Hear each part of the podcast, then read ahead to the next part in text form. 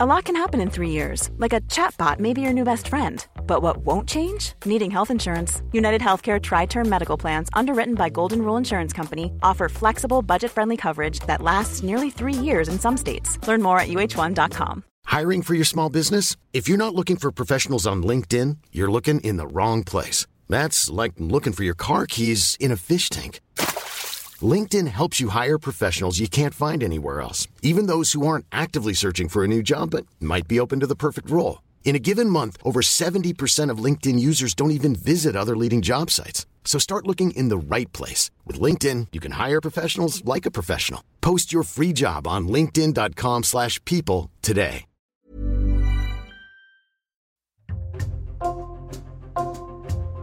Bonjour, c'est Jules Lavie pour Code Source, le podcast d'actualité du Parisien. Le ministre de la Justice, jugé du lundi 6 au jeudi 16 novembre, Éric Dupont-Moretti comparaissait devant la Cour de justice de la République. L'ancien avocat répondait de prise illégale d'intérêt, accusé en résumé d'avoir profité de sa position de ministre pour régler ses comptes avec des magistrats avec qui il avait été en conflit en tant qu'avocat. Code Source vous raconte ce procès inédit avec Pascal Aigret, journaliste au Parisien, spécialiste justice. Elle a couvert toute l'audience. Pascal Aigret, décrivez-nous la salle du Palais de justice de Paris sur l'île de la Cité où va être jugé le ministre de la Justice, Éric Dupont-Moretti. Cette salle d'audience, en fait, c'est la première chambre euh, de la Cour d'appel de Paris. C'est une des plus belles salles d'audience euh, du Vieux Palais pour moi.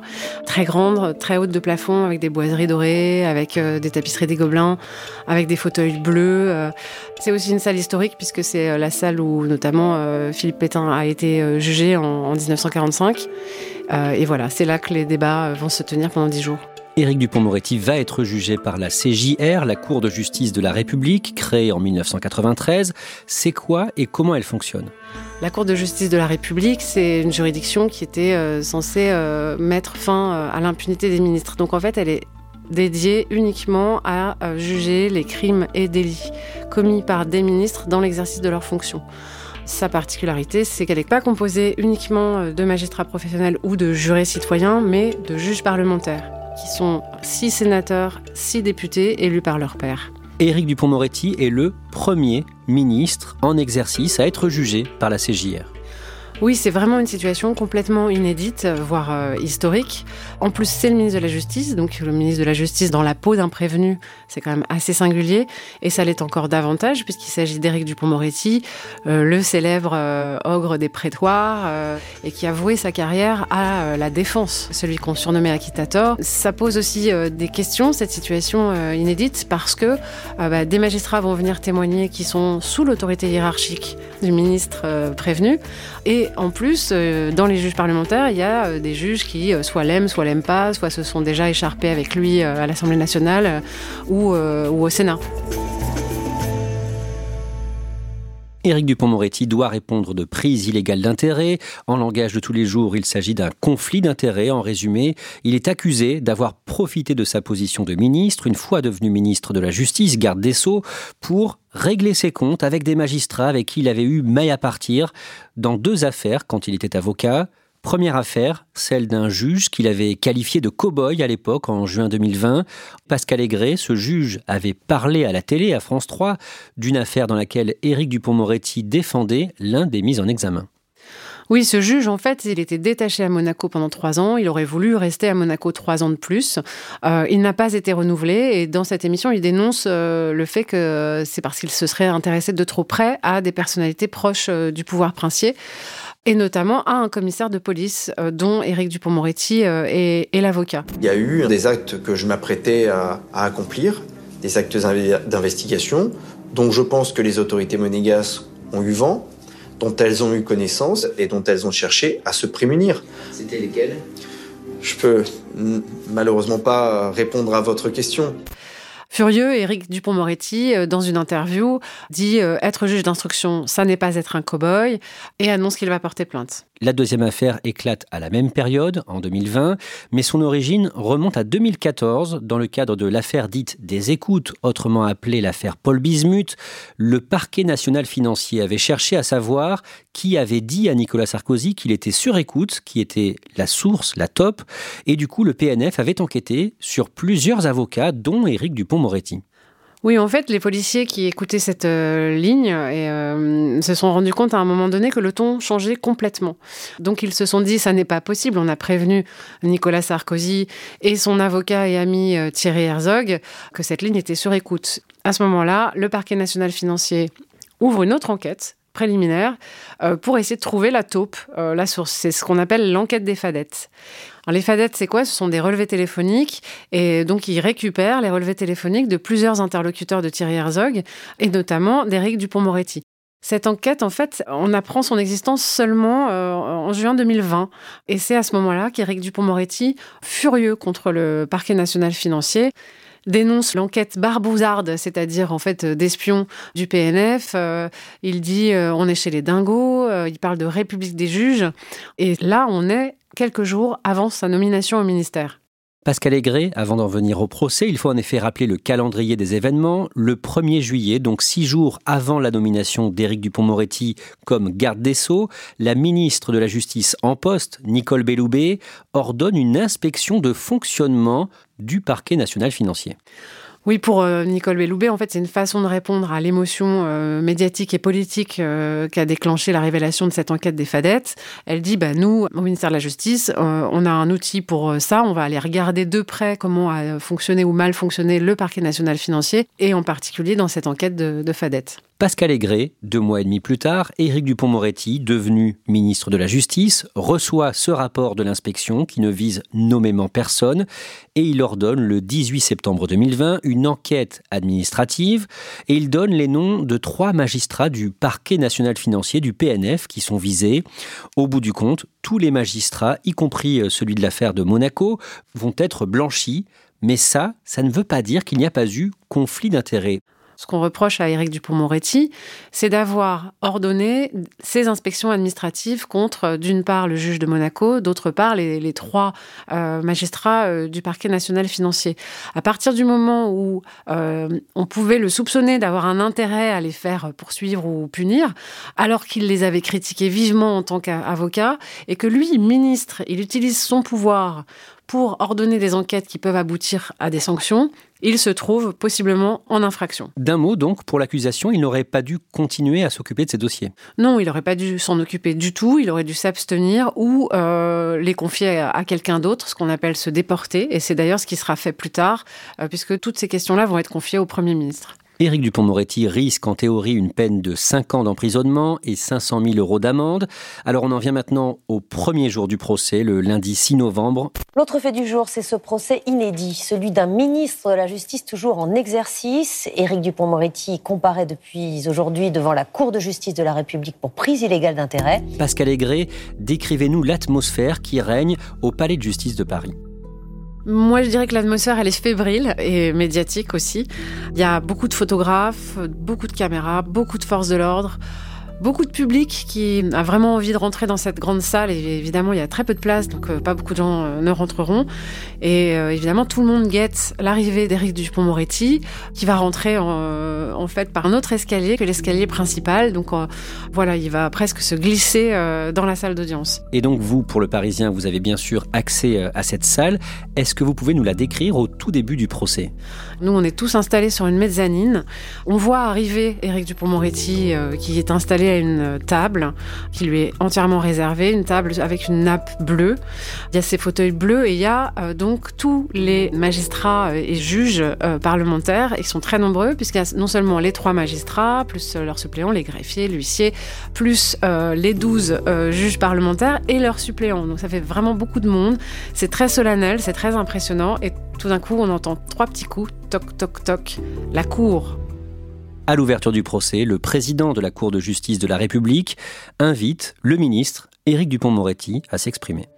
Oui, c'est l'usage. Au début d'un procès, on donne toujours la parole une première fois au prévenu ou à l'accusé. Donc c'est ce que fait le, président Dominique Pote. Donc Éric Dupont-Moretti s'approche lentement de la barre et il dit euh, voilà, je vais vous expliquer quel est mon état d'esprit.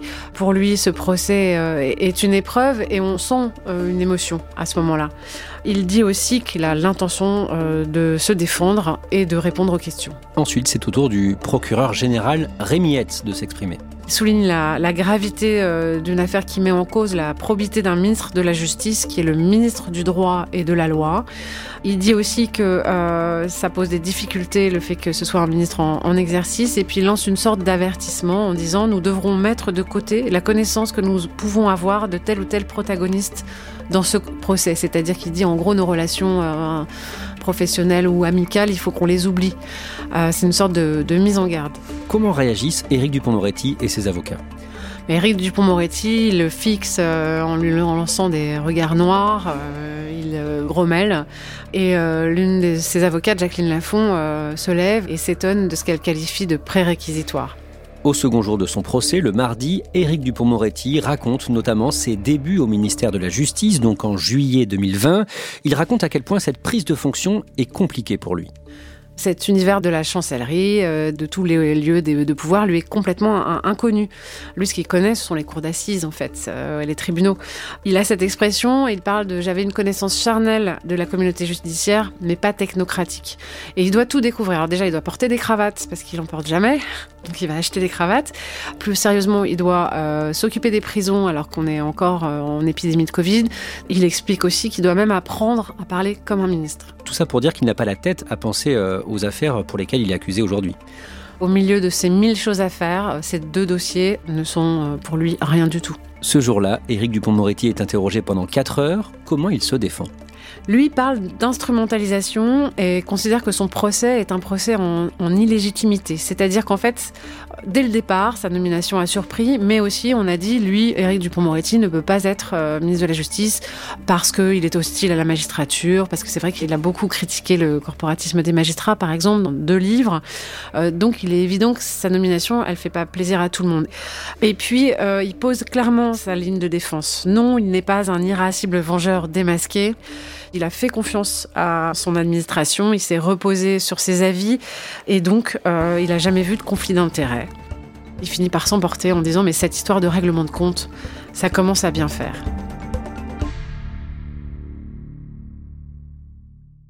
Le mercredi 8 novembre, l'une des trois magistrates du parquet national financier visée par les inspections à partir de 2020 vient témoigner à la barre et elle raconte le choc du moment où son nom a été publié dans un communiqué de presse du ministère de la Justice le 18 septembre 2020. Oui, euh, elle s'avance à, la, barre euh, dans un costume euh, pantalon noir. Elle est blonde, elle a des lunettes à monture rouge. On la sent extrêmement euh, crispée et en même temps euh, déterminée, habitée par une froide colère. Et elle dit que ce jour-là, elle a littéralement eu l'impression qu'un immeuble s'effondrait sur sa tête ce communiqué de presse qui livre les noms, pour elle, c'est d'abord une atteinte euh, à la présomption d'innocence. Elle explique qu'elle va traverser euh, tous les mois de l'inspection comme euh, un zombie, que pendant trois années, elle va être empêchée de travailler à cause de ce dossier. En fait, on sent un impact très fort sur sa vie. Elle a une formule pour résumer son sentiment sur cette affaire. Pour elle, les choses sont claires. Dans ce dossier, euh, dit-elle, euh, le ministre a vengé l'avocat. Le jeudi, Pascal Aigret, les débats entrent dans le vif du sujet, avec notamment le témoignage de l'ancienne directrice de cabinet d'Éric Dupont-Moretti, ministre de la Justice. Elle s'appelle Véronique Malbec, et avec elle, on entre dans les coulisses de la décision de lancer des enquêtes administratives contre les magistrats du PNF. Avec Véronique Malbec, on rentre dans euh, les SMS, les coups de téléphone, euh, les mails qui sont échangés entre elle et les conseillers justice de Matignon, euh, elle, le conseiller justice de l'Élysée. il y a une multitude d'échanges qui sont décortiqués pour comprendre pourquoi ils se sont orientés sur ces enquêtes administratives. Justement, en résumé, quelle est la grande question qui se pose à ce moment-là dans tous ces échanges de mails ou de SMS La grande question, c'est celle des suites à donner à ce rapport euh, sur le fonctionnement euh, du parquet national financier, qui, selon eux, a montré euh, pas mal de problèmes, voire des manquements disciplinaires. et donc, comment lui donner une suite? Pour ça, ils se disent, est-ce qu'on n'a pas deux solutions? C'est-à-dire, la première solution, c'est l'enquête administrative ordonnée par le ministre, mais qui donc l'implique, donc une enquête administrative. Et la deuxième solution, se demande-t-il, c'est est-ce qu'on pourrait pas saisir directement le Conseil supérieur de la magistrature, qui est une instance indépendante qui donc a euh, l'avantage, entre guillemets, de ne pas impliquer le ministre. À ce moment-là, la directrice de cabinet du ministre Éric Dupont-Moretti appelle François Molins, le procureur général de la Cour de cassation. Pourquoi est-ce qu'elle appelle François Molins? Elle appelle François Molins, dit-elle, parce qu'elle veut lui demander conseil, justement, sur euh, quelle est la, bonne voie. Il a aussi la casquette de euh, président du parquet du Conseil supérieur de la magistrature. Et donc, elle l'appelle et lui dit, voilà, quelle voie est la bonne selon toi? Lui, il répond que euh, s'ils veulent euh, aller euh, vers des poursuites disciplinaires, il faut d'abord qu'ils fassent diligenter une enquête administrative sur les magistrats et que c'est la seule voie possible en fait. Et puis par ailleurs, il consulte un très haut magistrat qui est son suppléant et, il se doute tout de suite parce que pour lui le conflit d'intérêt est évident qu'on cherche peut-être à, instrumentaliser le Conseil supérieur de la magistrature. Justement, Pascal Aigret, le même jour, François Molins doit témoigner et tout le monde dans l'assistance sait que les deux hommes, lui et Éric Dupont-Moretti, ne s'entendent pas du tout. Cette mésentente, elle, est précisément née de ces coups de téléphone, mais aussi ensuite d'une tribune que François Molins va signer dans Le Monde, où il parle déjà de conflits euh, d'intérêts euh, avérés, et puis du fait qu'ensuite, c'est François Molins, en tant que procureur général euh, de la Cour de cassation, qui va requérir son renvoi, le renvoi d'Éric Dupond-Moretti, devant la Cour de justice de la République. Donc vraiment, ces deux-là ne s'entendent pas, d'autant plus que pendant l'instruction, Éric Dupond-Moretti, lui, va utiliser François Molins en disant qu'il voulait se venger parce que, dit euh, Dupont-Moretti, François Molins voulait devenir garde des Sceaux et qu'il n'aurait pas supporté qu'il soit nommé à sa place. Alors que dit François Molins à la barre? À la barre, François Molins fait une sorte de mise au point. Alors déjà, il dit non, je n'ai jamais voulu être euh, garde des Sceaux. Oui, j'ai eu ce coup de téléphone, mais moi, je n'ai pas donné de, de conseils. J'ai rappelé une règle de droit. On était obligé de passer par l'enquête administrative si on voulait aller au disciplinaire contre des magistrats du PNF. Comment réagit Éric Dupond-Moretti il reste finalement assez calme et euh, face à la cour, il dit dès le début on m'a savonné la planche. Il dit François Molins continue à le faire, même euh, à coup de tweets depuis qu'il est à la retraite. Mais aussi, on sent, moi je l'ai euh, perçu comme une sorte de regret, et il dit mais que même François Molins n'a jamais reconnu ce qu'il a fait lui pour la justice, et notamment le budget qui a été augmenté de façon euh, exceptionnelle, les états généraux de la justice, l'embauche de magistrats, de greffiers, les moyens qui ont été donnés. Je pense qu'il aurait bien aimé que ce magistrat euh, le soutienne. Le vendredi 10 novembre, c'est l'ancien Premier ministre Jean Castex qui vient témoigner. Il était à la tête du gouvernement pendant l'affaire et il défend le ministre de la Justice sur le fond du dossier, il, dit mais c'est moi le Premier ministre après qui récupérait ces dossiers contre les magistrats et ces dossiers, il en défend le bien fondé parce qu'il dit il y avait des éléments. La preuve, moi ensuite, je suis allé au disciplinaire contre ces magistrats. Éric Dupont-Moretti prend la parole après ce témoignage de Jean Castex. Oui, Éric Dupont-Moretti demande à, Jean Castex, s'il l'a déjà entendu euh, lui demander euh, de pousser les feux contre ces magistrats. Euh, et Jean Castex répond, la réponse est non, de façon très ferme. Éric Dupont-Moretti explique que lui, il a le sentiment depuis le début, quoi qu'il fasse, qu'il est dans une nasse. En fait, à ce moment-là, on sent vraiment, et ce sera à plusieurs reprises pendant le procès, sa lassitude, une fatigue de cette histoire. Le jeudi 16 novembre, c'est les réquisitions. L'accusation demande une peine d'un an de prison avec sursis contre le ministre. Pascal Aigret, c'est beaucoup ou pas beaucoup? On a du mal à comprendre. On pourrait penser qu'un an de prison avec sursis, ça n'est pas beaucoup, mais non, c'est pas ça qui compte le plus. Ce qui compte le plus, c'est qu'il demande une condamnation. Dans leur plaidoirie, que disent les avocats d'Éric Dupont-Moretti pour le défendre? Les avocats d'Éric Dupont-Moretti disent d'abord que euh, ce procès, c'est pour lui le procès de sa vie, qu'il est accusé à tort, qu'il en souffre. Ils disent aussi, et ils les démontent sur le plan juridique, que les réquisitions sont injustes, mais aussi qu'elles sont infondées. Alors infondées, pourquoi? Ils disent, mais où est l'intérêt personnel du garde des Sceaux? Ils disent que la thèse de la vengeance ne, tient pas. Derrière euh, le ministre, ils disent, c'est un homme qui euh, a une personnalité impulsive, emporté, mais qu'il est incapable de coups bas, de duplicité et de ressentiment, et que ça colle pas à la petitesse de cette idée de règlement de compte. Éric Dupont-Moretti choisit de ne rien ajouter à ses plaidoiries. La Cour de justice de la République se retire pour délibérer. Les juges ont tranché dans les heures qui ont suivi et la décision ne sera rendue que le 29 novembre. Pascal Aigret, à l'issue de ce procès, quand les avocats discutent avec les journalistes spécialistes de la justice comme vous, qu'est-ce qui se dit? Quels sont les pronostics? C'est qu'il devrait être condamné parce que euh, l'infraction est, là. Ce qui pose plus de questions, c'est l'intention. Est-ce que vraiment cet avocat euh, pénaliste de renom qui se voit nommé ministre de la Justice, c'est un honneur énorme qui lui est fait? Pour moi, cet argument de la défense de dire mais est-ce qu'il a eu la petitesse de vouloir se venger euh, comme ça, ça, ça porte. Donc je trouve que c'est difficile de faire un pronostic.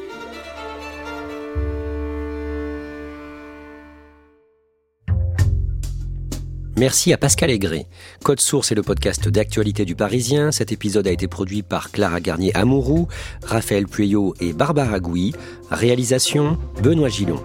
Si vous aimez Code Source, n'hésitez pas à le dire en laissant un commentaire ou des étoiles sur votre application audio. Vous pouvez nous écrire directement source at leparisien.fr.